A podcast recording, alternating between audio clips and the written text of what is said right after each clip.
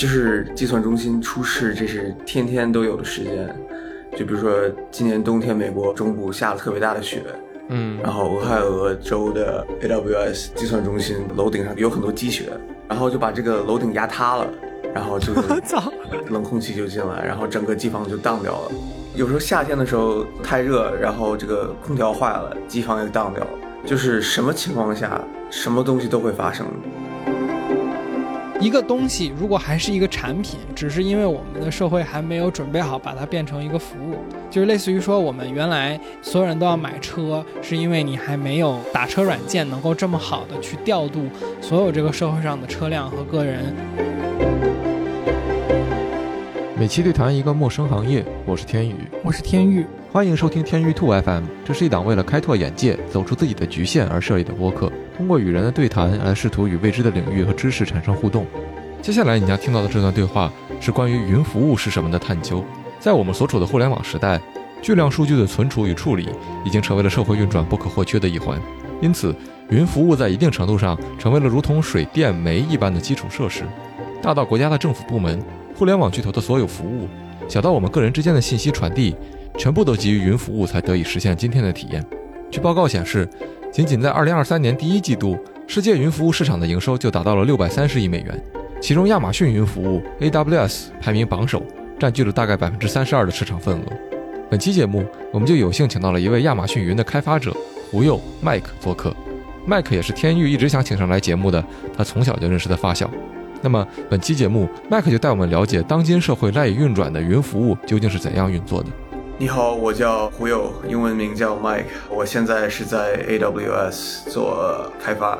Mike 在亚马逊云从事分布式计算的开发与优化。简单来说，他的工作就是让亚马逊的服务器得以更高效地被利用，并且让用户获得更快的读写体验。来亚马逊之前，，Mike 曾在全球第四大共同基金公司 Fidelity 富达投资集团就职。按天域的话说，Mike 是我会定期打电话请教的好朋友之一。那么，在本期的节目当中，我们和 Mike 从云服务的重大事故与数据安全聊起，讲到了云服务的基本原理是什么，云服务为什么在商业上如此成功，以及对未来的云服务做出了预测，比如云存储的未来是中心化的还是分布式的。那现在就请你通过云服务串流来和我们一起加入这段对话吧。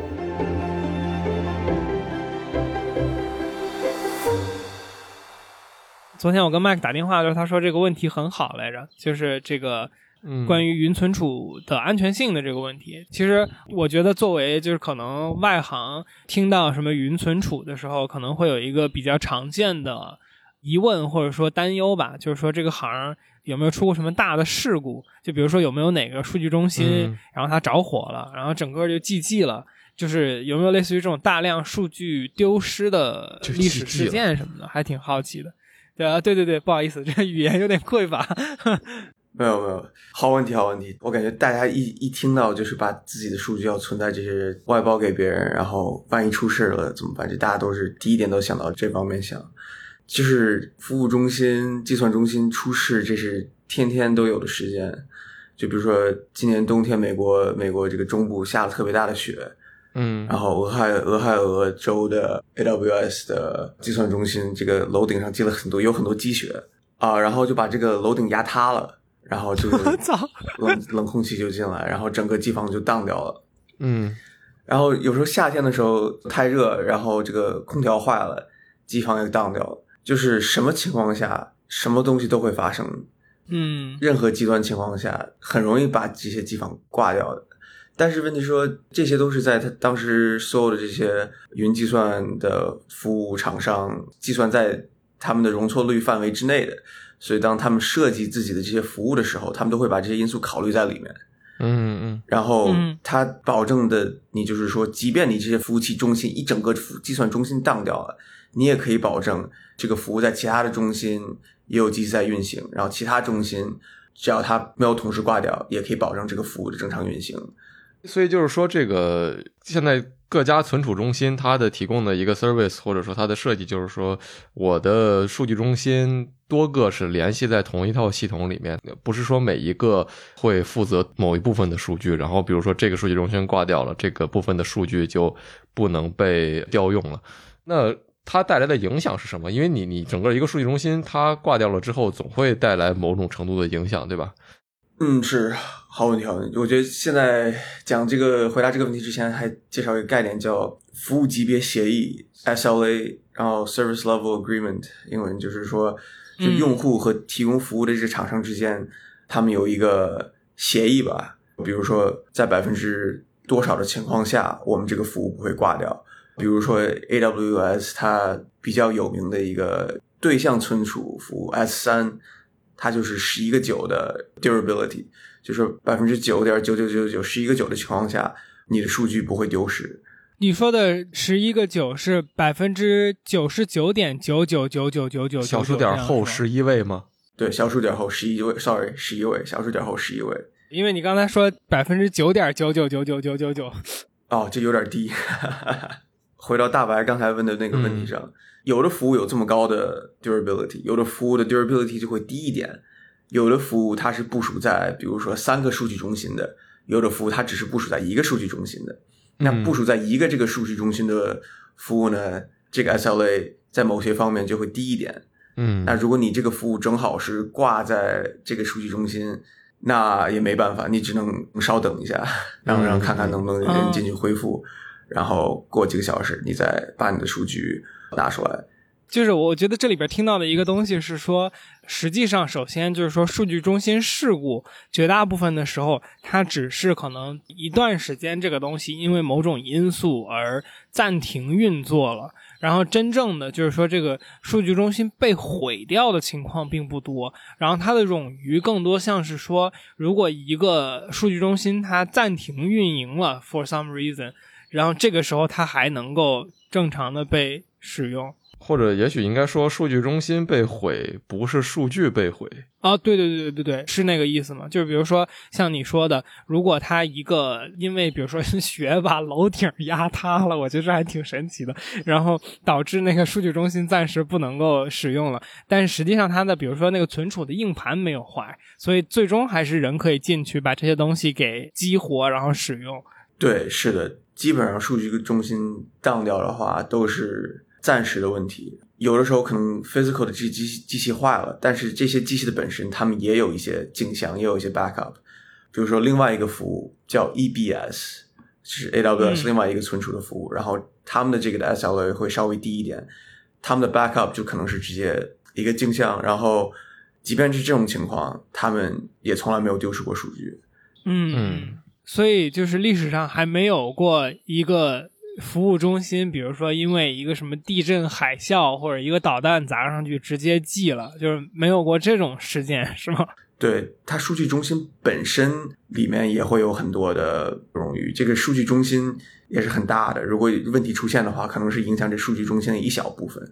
这个数据中心的选址，它是有一定的要求的，对吗？就是说，因为你要考虑到它，它可能会有海啸啊、地震啊这些问题，是不是在建的时候，其实就会考虑到这些问题？是的，是的，肯定是的。就是对于 AWS 来说，它是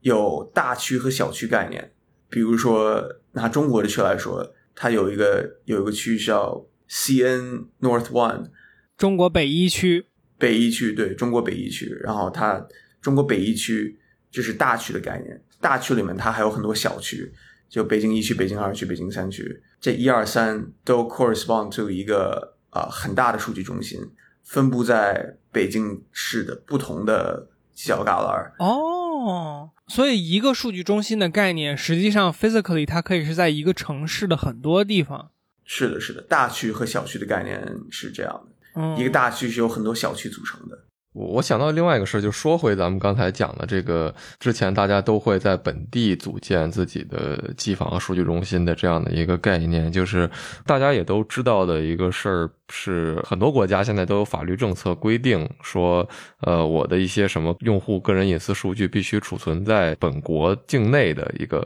机房或者数据中心里面，然后。那像这样的情况，他怎么样去和？就比如说，我我举另外一个例子，日本，日本是一个无论从哪个地方其实都挺多的地震，然后甚至还有多海啸的这么一个国家，他去怎么样去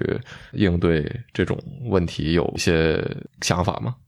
呃，我听到是有两个问题，第一个是就是在日本，比如说这种地震、海啸、自然灾害比较多的国家里，他们选址有没有更多的考虑？嗯，第一个问题是这个，第二个问题是东西必须要存在本地的话，云服务厂商他们怎么保证这些东西符合当地的法律法规？嗯，在于我看来，它这两个 constraint 应该不是不是特别大的 constraint。日本即便自然灾害这么多，我记得 AWS 还是有两到三个数据，就是大区的。然后对于合规性的这个要求，就是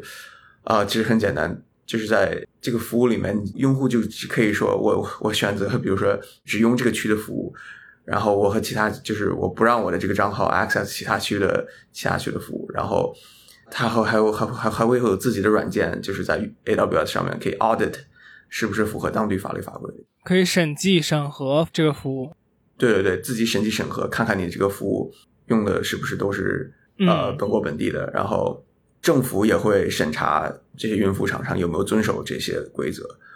我觉得，如果从政府的角度出发，他会问到的一个问题，特别是比如说像像作为中国在来审核这些，比如说美国的这个服务提供商的服务的时候，他会担心，哪怕你的数据存储在本地，你有没有一种后门程序能够调用它的数据到国外去？当然，这个问题有一个很简单的解法，就是他直接用他信得过的这种本土运营运营商嘛。我觉得有可能就是比较敏感的部门，他们是不能上就是国外的云，不可能不能用 AWS、Azure 之类的，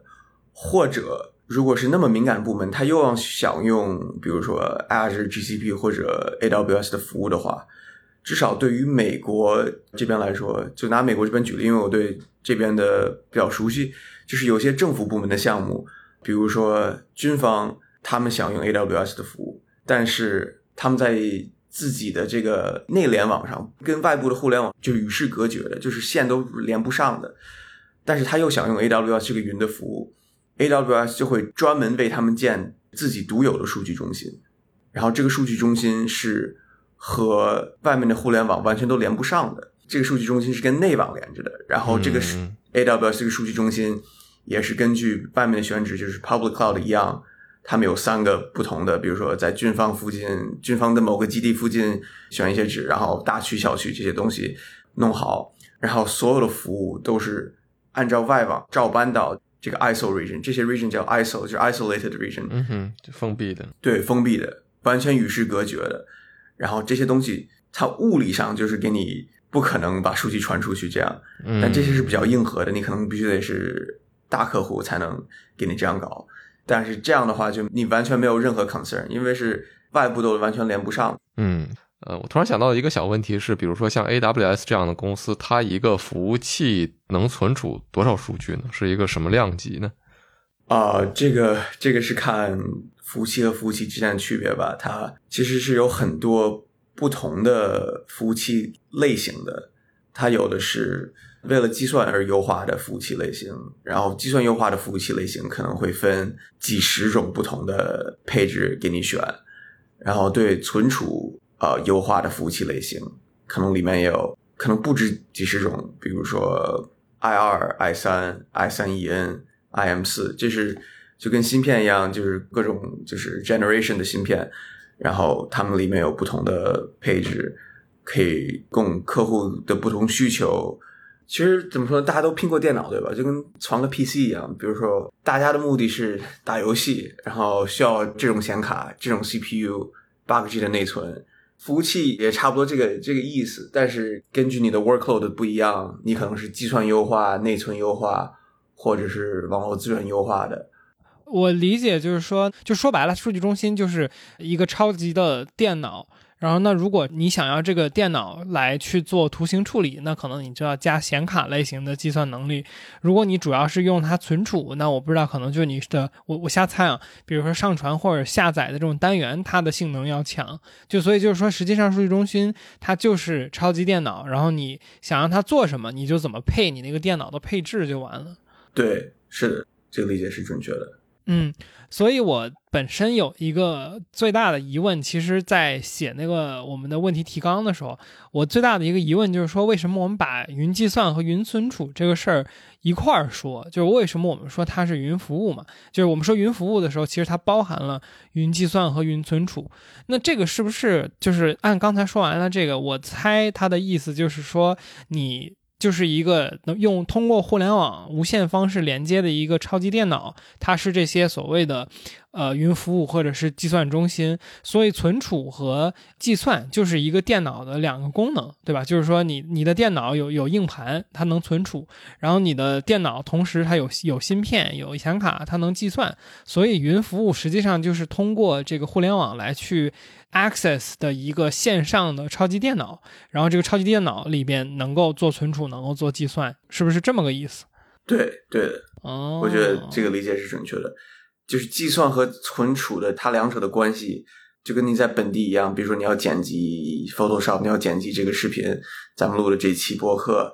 视频和音频文件它是存在硬盘上面的。然后你打开 Photoshop 的时候，它会被 load 到内存里面。然后真正剪辑的时候，是用到芯片和 CPU 计算。然后你剪辑完了之后，它又会存到硬盘上。这是计算和存储在本地的关系。那在云上也是同样的概念。比如说。你可能就不是剪辑这个播客了，你可能是，假如说你要拍《阿凡达》，What FX FX 这个特效公司，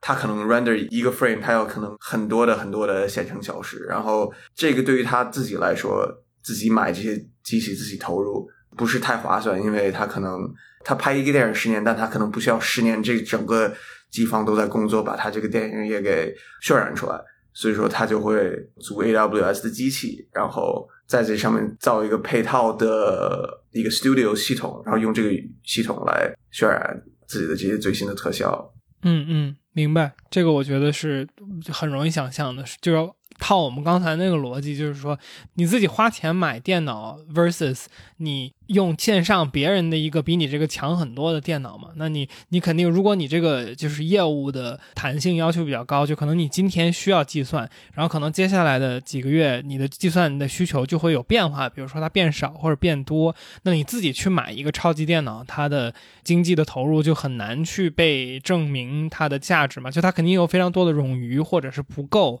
那这个时候。你去用一个公共的这种服务器，而且它比你还强很多，那然后你用多少你就付多少钱，这个就很合理了。是的，是的。假如说你是一个小公司，你肯定是会向外扩展的，但是你一开始就不需要投入那么多。有一个用户，你用 AWS 可以，然后你用十个用户，或者嗯，到你涨到一百个用户、一万个用户，直到百万级别、千万级别的用户，对，还可以用。而且是不需要你在呃 infrastructure 这上面太操心的，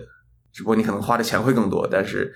对于你来说，你你只要管理好你自己的这个 business 就可以。对，然后我们说了云云服务，呃，我总结一下刚才我们说的这个，它的基础实际上就是云计算和云存储，然后在这个之上，这些服务实际上是类似于说，你现在有一个超级计算机。然后你想在这个电脑上运营什么样的，比如说什么样的系统、什么样的软件，或者是什么样的服务，实际上是你这些服务商它可以在上面去叠加的这种东西。但是它是基于刚才说的这个最基础的云存储和云计算这样的一个类似于超级线上电脑为基础，然后才能开发这之上的软件和服务，然后来提供给不同需求的客户来去使用。对对。我有一个具体的问题，就是我们刚才说这些，比如说你是一个小公司，你举了一个例子，说当你有十个用户的时候，你可以用 AWS；你有一百个用户的时候，你可以用 AWS；你有一千一万个用户的时候，你可以用 AWS。那这个时候问题就来到了，如果我是 Facebook，那我是不是就得自建云？呃，就比如说，我们就先问嘛，比如说 Meta 这样的公司，它也是用别人的云服务吗？还是它到这个体量的时候，它肯定就得自建了？有点类似于说，你的整个的服务，如果是有某一个基石性的东西永远在别人手里的话，就是我觉得公司涨到一定程度，它会很慌嘛。就比如说，如果我是 Twitter，然后我在用别人的云服务，然后有一天云服务因为什么原因全部整个全线涨价了，我可能整个 business model 的这个这不是我们俗称的卡脖子吗？啊，对对对对对对对对，到哪一个点，我我可能就不会去选择云服务了。你有这概念吗？呃，是我感觉市场现在的感觉就是，即便是你到一个体量级的话，你还是上云，因为上云给你带来的优势就不光光是在刚才咱们说的这些限制的这些方面，因为云计算的这个市场竞争是很激烈的，其实涨价是非常难的一件事情。就是所有的云厂商现在干的事情，基本上都是在压价，反而在想我们怎么能把这个服务变得更便宜来提供给用户，怎么能帮助用户就是更 optimize 用他们的已经买了这些 resource 来省钱，然后达到同样的效果。嗯嗯，因为现在这种竞争的关系，我个人认为是它 competition 加起来会把云的价格一直保持在一个合理的范围之内，所以说很多这些大公司。目前来讲，不会担心被价格卡脖子，或者价格直接全线往上抬的这个。嗯，明白你意思。这个，这个对。但是如果很多大的公司，他们都有一个叫 multi cloud 这个概念，就是说我一部分的服务是部署在 AWS 上面，我一部部分的服务是部署在 Azure 上面。它比如说同样的后台，用户看的是同样的，但是比如说这些 work 会在 AWS 上处理，另外一些 work 会在 Azure 上面处理。这样的话，它能保证自己，比如说 AWS 整个都当掉的话，它还是可以保证用户继续介绍到这个服务。Multi Cloud 也是一个一个趋势吧，但是这里面就会变得很复杂，因为云和云之间厂商的兼容性有时候不是很好。有点像那个，我不知道你们有没有注意过，或者说当年有没有听说过，说比如说买零食或者饮料，它背后这些大的公司都有很多的这种生产厂。然后不同的生产厂，它的做出来的东西味道上稍微有那么点区别。然后你可能会去挑是哪个厂商生产的具体的这款饮料。换过来就是说，作为一个厂商的角度，我刚才说是消费者的角度嘛。作为厂商的角度，他可能就是说，他需要把自己的供应链铺在不同的工厂来完成自己的这样的一个铺货。其实。其实本质上是把鸡蛋放在不同篮子里嘛，就是你你是一个风险 distribution 的一个方式，你一家寄了，然后你随时有一个，就你有其他的供应商可以顶上，因为你同时在跟多个的这种云服务商合作。对，那我那另一个可能就是现在云服务的这个市场，你说还在竞争嘛？然后大大小小的都有很多这种提供商，就所以这个市场现在是什么阶段？现在这个阶段还是大家在诸侯混战的这个状态吗？还是说实际上你觉得云服务长期也会是这么一个大大小小多个供应商都存在的情况？因为很多行业最终就会剩下两个巨头嘛，就老大和老二，然后剩下的人可能就是极其小的这种。非常细分的这种公司什么的，嗯，好问题。我个人的见解就是，这个已经不是在风口阶段了，已经不是未来了，咱们已经是现在了。所有的所有人可能在不知不觉中在用到这个云服务，但是咱们不是 direct customer，咱们是咱们用到到了 APP，咱们用得到的服务的人已经他们的东西已经不是在云云端了。现在的格局基本上就是已经定了。竞争的方面呢，AWS、Azure、GCP 这三个还是在竞争。这个江山的格局差不多已经画好了，但是，但是现在内部部署的可以上云的东西，还是 exponentially higher than what is actually on the cloud。它的 growth 还是很高的。我理解你意思了，就是说还没有上能上云但没上云的东西。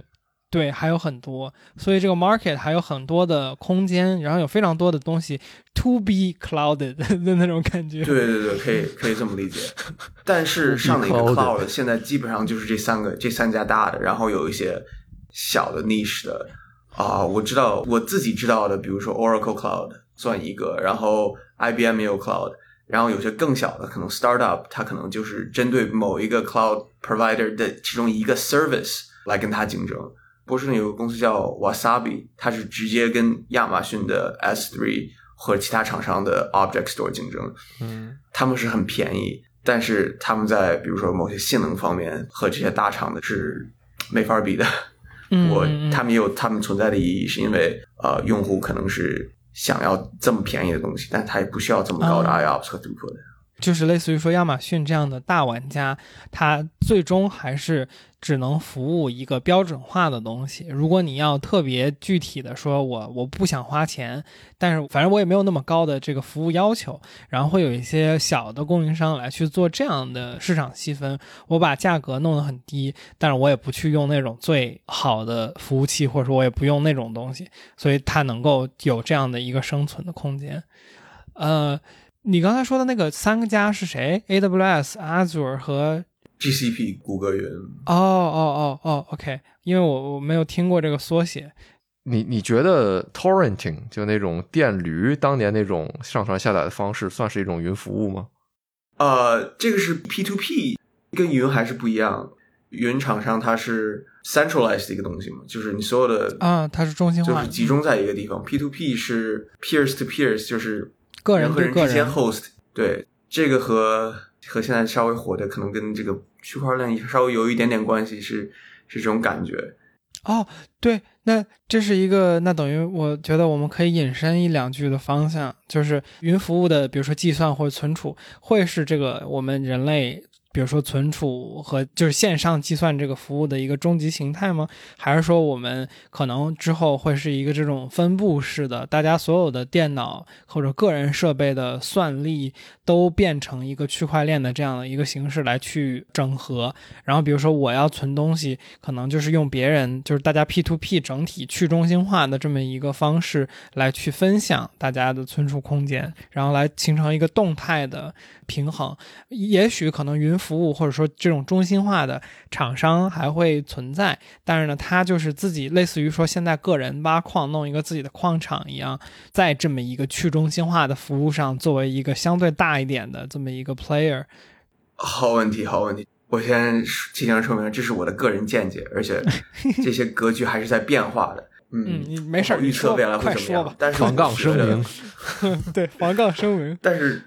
咱们先聊一下不同的 trade off，就是分布式的 trade off，就是说，假如一个 centralized 的地方挂掉了，一个 node 挂掉了没关系，它其他的 node 还有之前的信息，它的 risk 会分布在这些小的节点上面。但是它不好的地方就是这些小节点太多了的话，它让这些节点达成一致会有非常高的 cost。就是它会需要很多的资源来保证所有的东西都是在所有节点上的东西都是 consistent。区块链的问题就是它的 cost 太大了。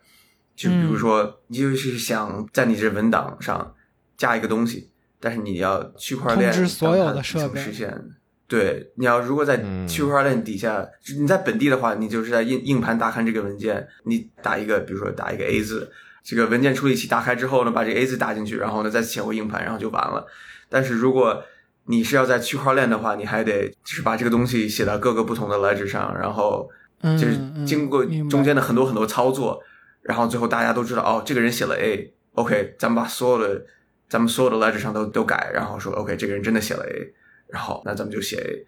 这个过程是需要时间和资源的。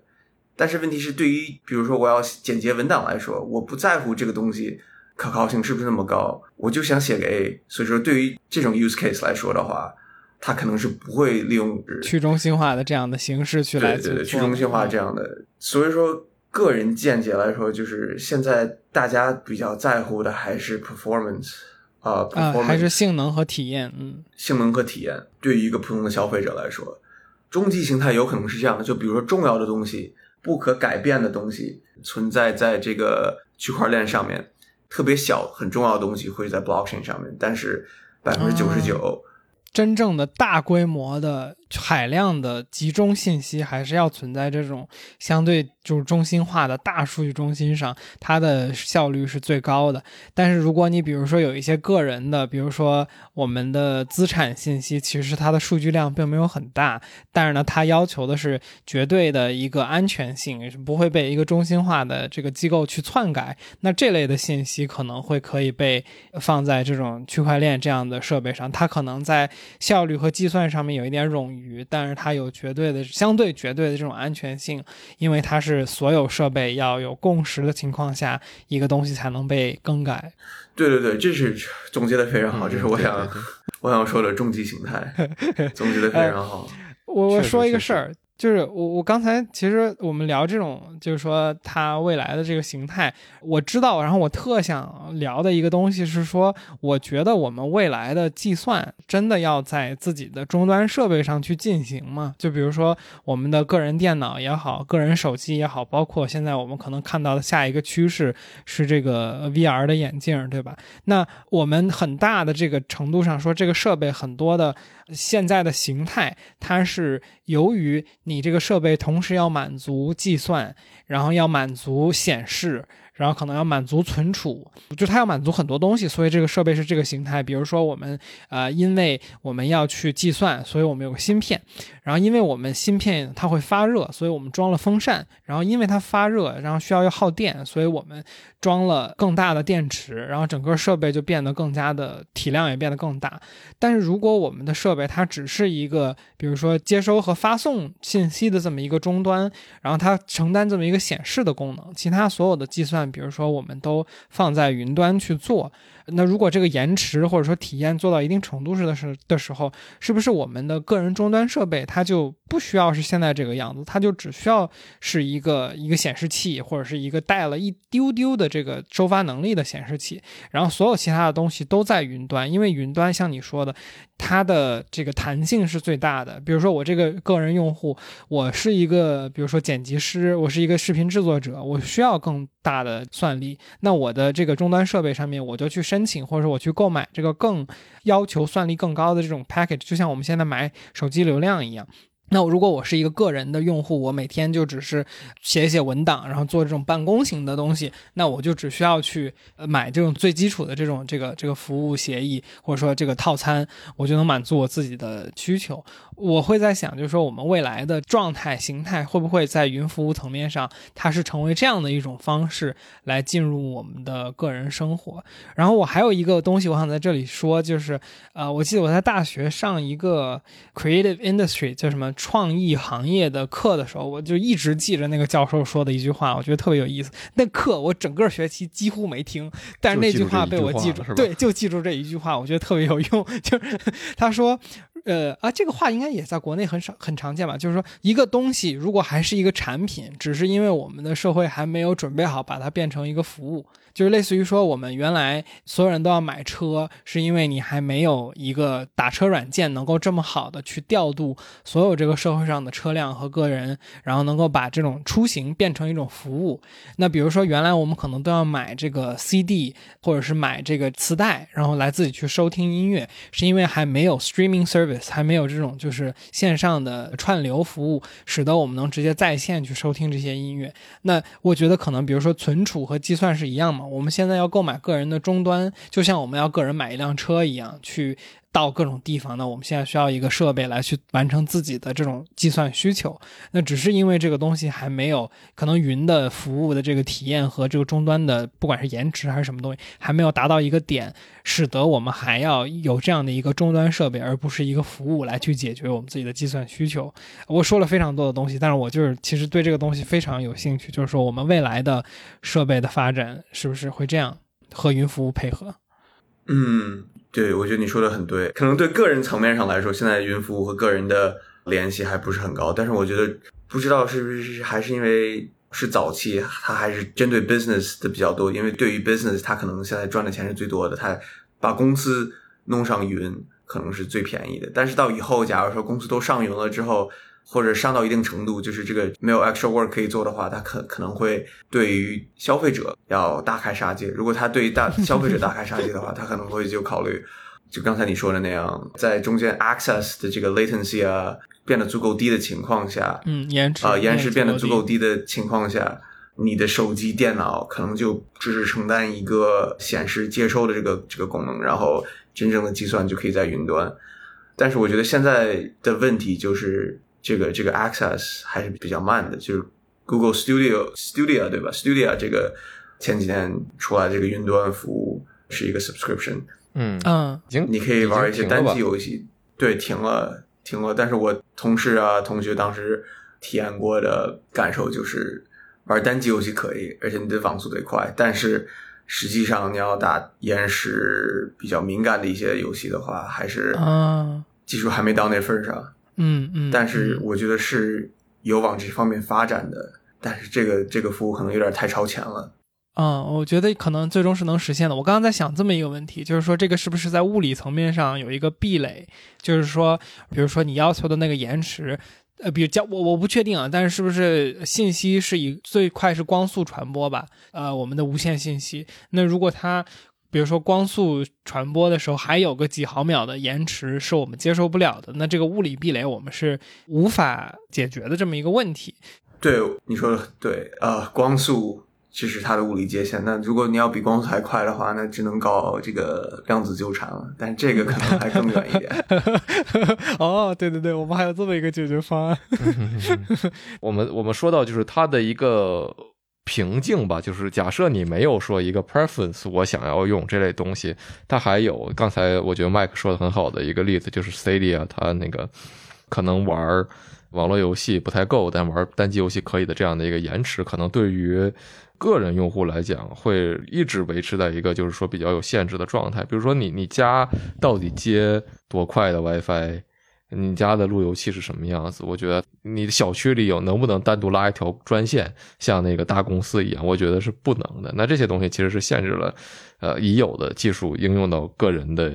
原因吧？我觉得。那我觉得这个东西是一个整体。升级的东西，就是有点像说，我们十年前我们家里边用的那种，可能是几兆的带宽嘛，对，对对对对对，几兆的带宽嘛，然后可能下载的时候是个两五百 KB 每秒就已经很快了，对吧？那。这个东西就是整体性的提升，你并没有说今天我们想要去拥有一个这，我们就别说百兆带宽了，我们就说五十兆这种这种程度的，你是不需要自己去拉一条线来解决，它是整体社会的这种基础设施的一个提升。那这种基础设施的提升，实际上是一旦这个东西有人开始做了，那其他的厂商在竞争层面上它要跟进嘛？我觉得这个东西的普及，它就是这个相对来说时间的问题。我觉得可能。我们的网速，我不知道这个东西，这个肯定是另一个单独的学科跟话题。但是它如果不是一个有什么物理上限，像什么芯片，我们什么摩尔定律碰到物理极限这那的话，那我觉得这个东西它就是会逐渐越来越快的。因为你这个东西快了，实际上我们刚才说的那个东西，它影响的是你个人终端的形态的问题。就比如说你的电脑变得超级轻薄，你的手机变得就是一张纸，然后你的 VR 眼镜真的能做到就像眼镜一样。现在它因为要计算要这那，它还要电池，它还要拖一个尾巴，它还要很重什么的，就是它可能最终解决的是这个体验上面的好坏的差异和你的那个自由度吧。现在你要升级什么这那的，就是纯脑洞啊。有没有一种方式能够用无线的方式传输电力呢？啊，有啊，有有啊，现在有啊，现在有有这个。东西就是只不过它它的空间和距离没有那么长，就比如说小米之前就出过一个就是这样的概念产品吧，然后他们做出来了，然后就是一个类似于电力发射器的这么一个东西，然后你在那个房间里边，你的手机是可以被定向充电到的，但是它应该是有角度和方向，而且效率比较低，然后可能能耗的这个中间的功耗的折损是很大的，所以在当下这个东西是。就是它这个无限的体验比你有限的这个体验并没有好很多的情况下，它可能折损的成本太高了，所以包括这个设备本身，它可能没有办法去非常低价的量产，导致这个东西还没有普及。但是我觉得终极形态来说，这些。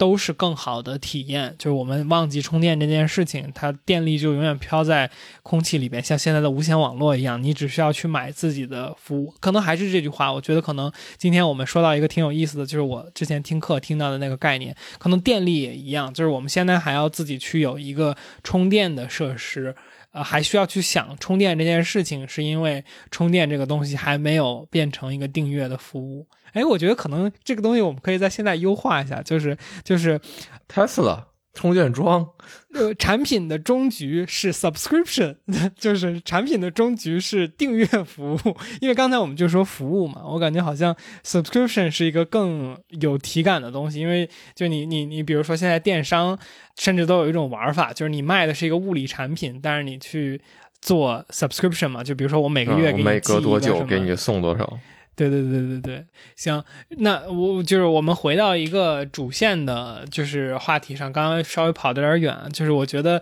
我很好奇的东西，肯定就包括这个他商业层面上面挣钱的这个问题，就是云服务，我觉得可能不少人都听过一个说法，就是呃，AWS 好像现在是亚马逊最挣钱的这个业务之一。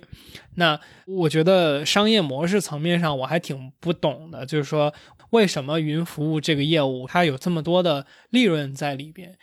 呃，我觉得可以就是共享经济这个方面考虑吧。就是比如说同样的东西，很多人可以用的，同一台单车不是一个人骑，同一个单车很多人就是在不同的时间利用它，这些不同的人对这些单车的 demand 在一段时间就会超出你当时投资这些。这台单车的钱，嗯，这里面就会有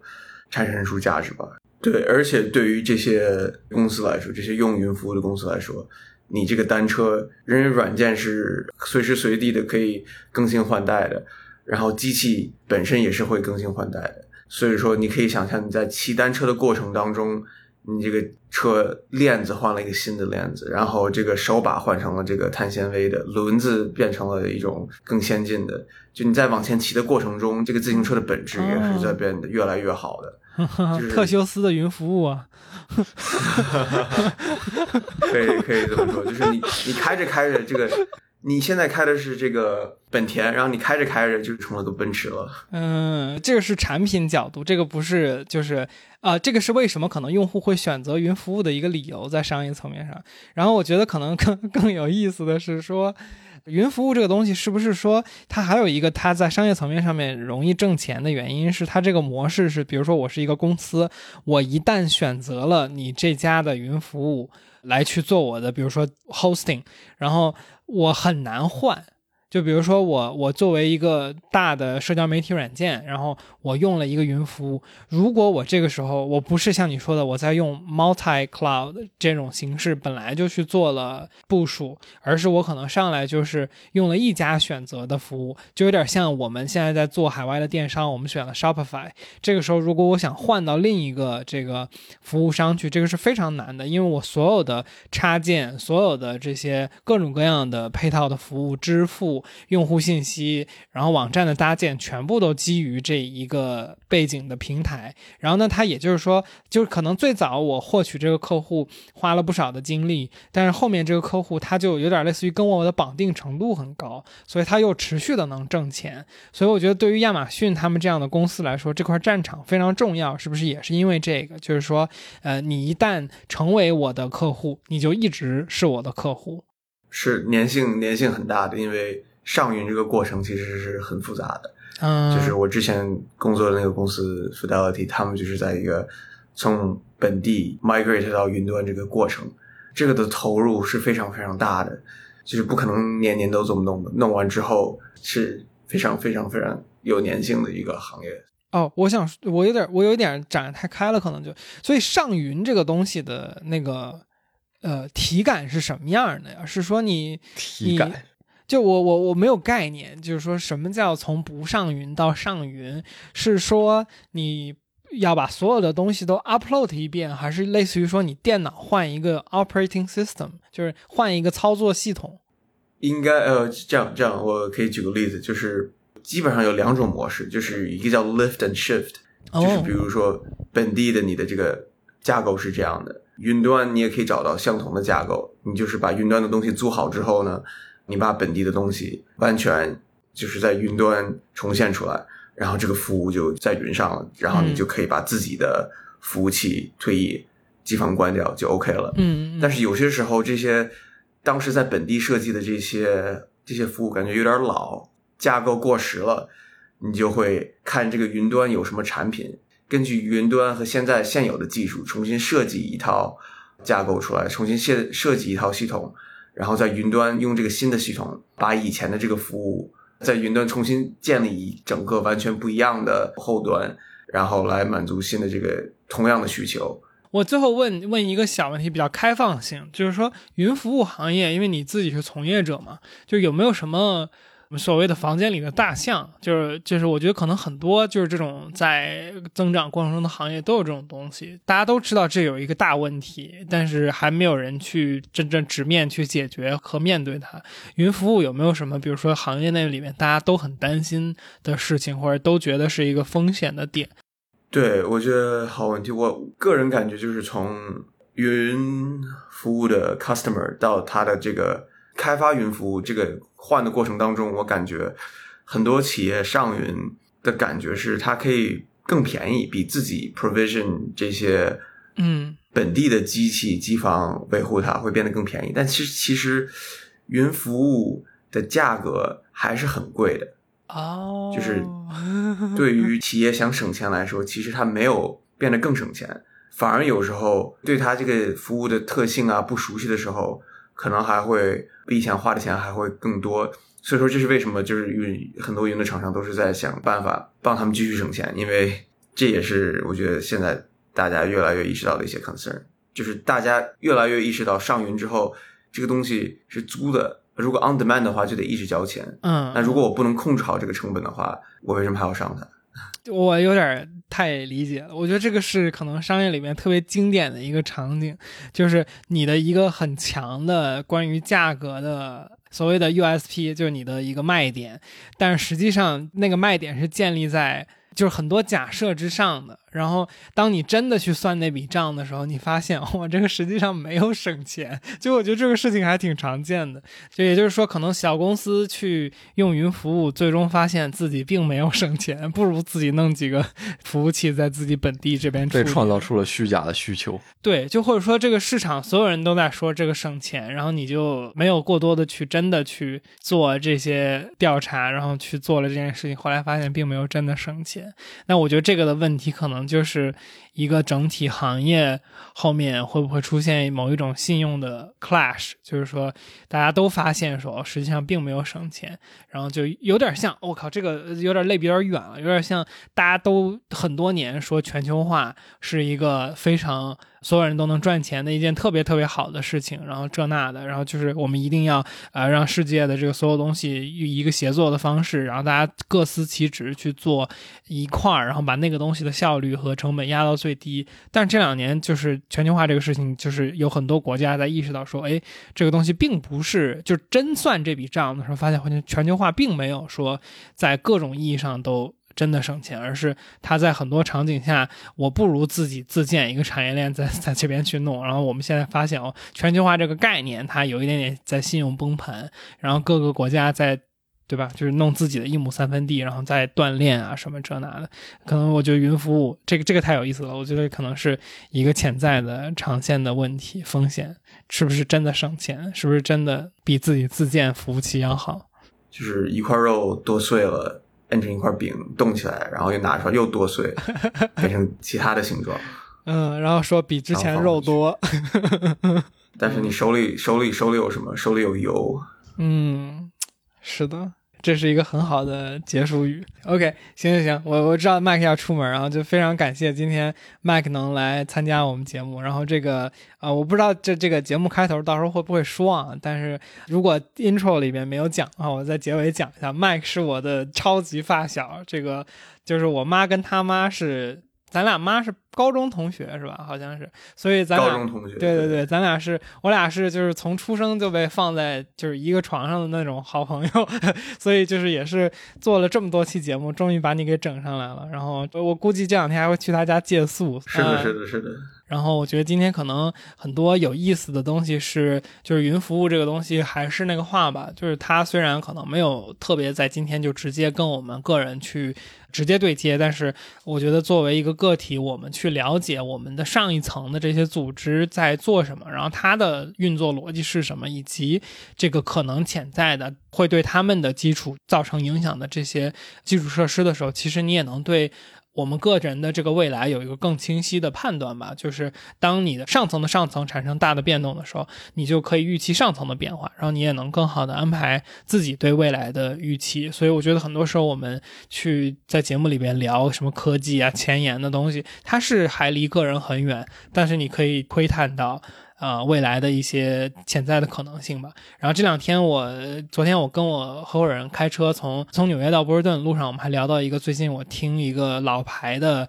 podcaster。叫 Tim Ferris，然后他在一个节目里边讲的一个东西，我觉得，呃，但是这个话应该也不是他原创的，就问他说为什么他经常能预测到未来的这个趋势，然后并且预预测的非常准，然后他就说了一个话叫，呃，the future is already here，it's just not evenly distributed，就是未来其实已经存在在我们这个世界上了，只是它。并不是平均分配的。那很多时候，我们我觉得对话的意义就在于说，我们去跟各个行业的前沿的情况去聊，然后呢，可能你能看到那些非平均分配的未来的可能性。那它是能够帮助你去看到这个我们自己的这个人生接下来的可能会发生的东西和你自己的生活的可能的样子的。所以我觉得这个是，哦。谢谢谢谢，这个是我 我们对话的意义。然后呃，非常厉害的总结啊，谢谢谢谢。这两天可能聊天的东西比较多，嘴皮子比较溜。然后行，那就再次感谢麦克来参加。然后呃，如果就是听的朋友觉得这期节目有意思的话，可以可以给我们留言。然后我们也可以看看麦克能不能在评论区。跟我们一块互动一下，如果你有时间，呃，然后这个如果你在小宇宙收听的话，就是能帮我们点个赞，点个写个什么推荐什么的，会非常有帮助。然后我们这个节目现在也有个视频版，呃，你可以在哔哩哔哩或者是 YouTube 搜索“天娱兔 FM” 找到我们。呃，节目估计视频版会在音频版一周左右之后上线。同样在那些平台上面，你可以看到呃我们更丰富的一些可能互动的表情和画面吧。然后如果你喜欢的话，也可以给我们三连什么的，那个非常有帮助。好，那这期节目我们就到这里。再次感谢麦克来参加，我们一块说个拜拜。谢谢麦克，感谢两位，感谢两位，非常非常荣幸啊，聊得很开心。好的，好的，是的，是的，说个拜拜吧，拜拜，拜拜，OK，拜拜。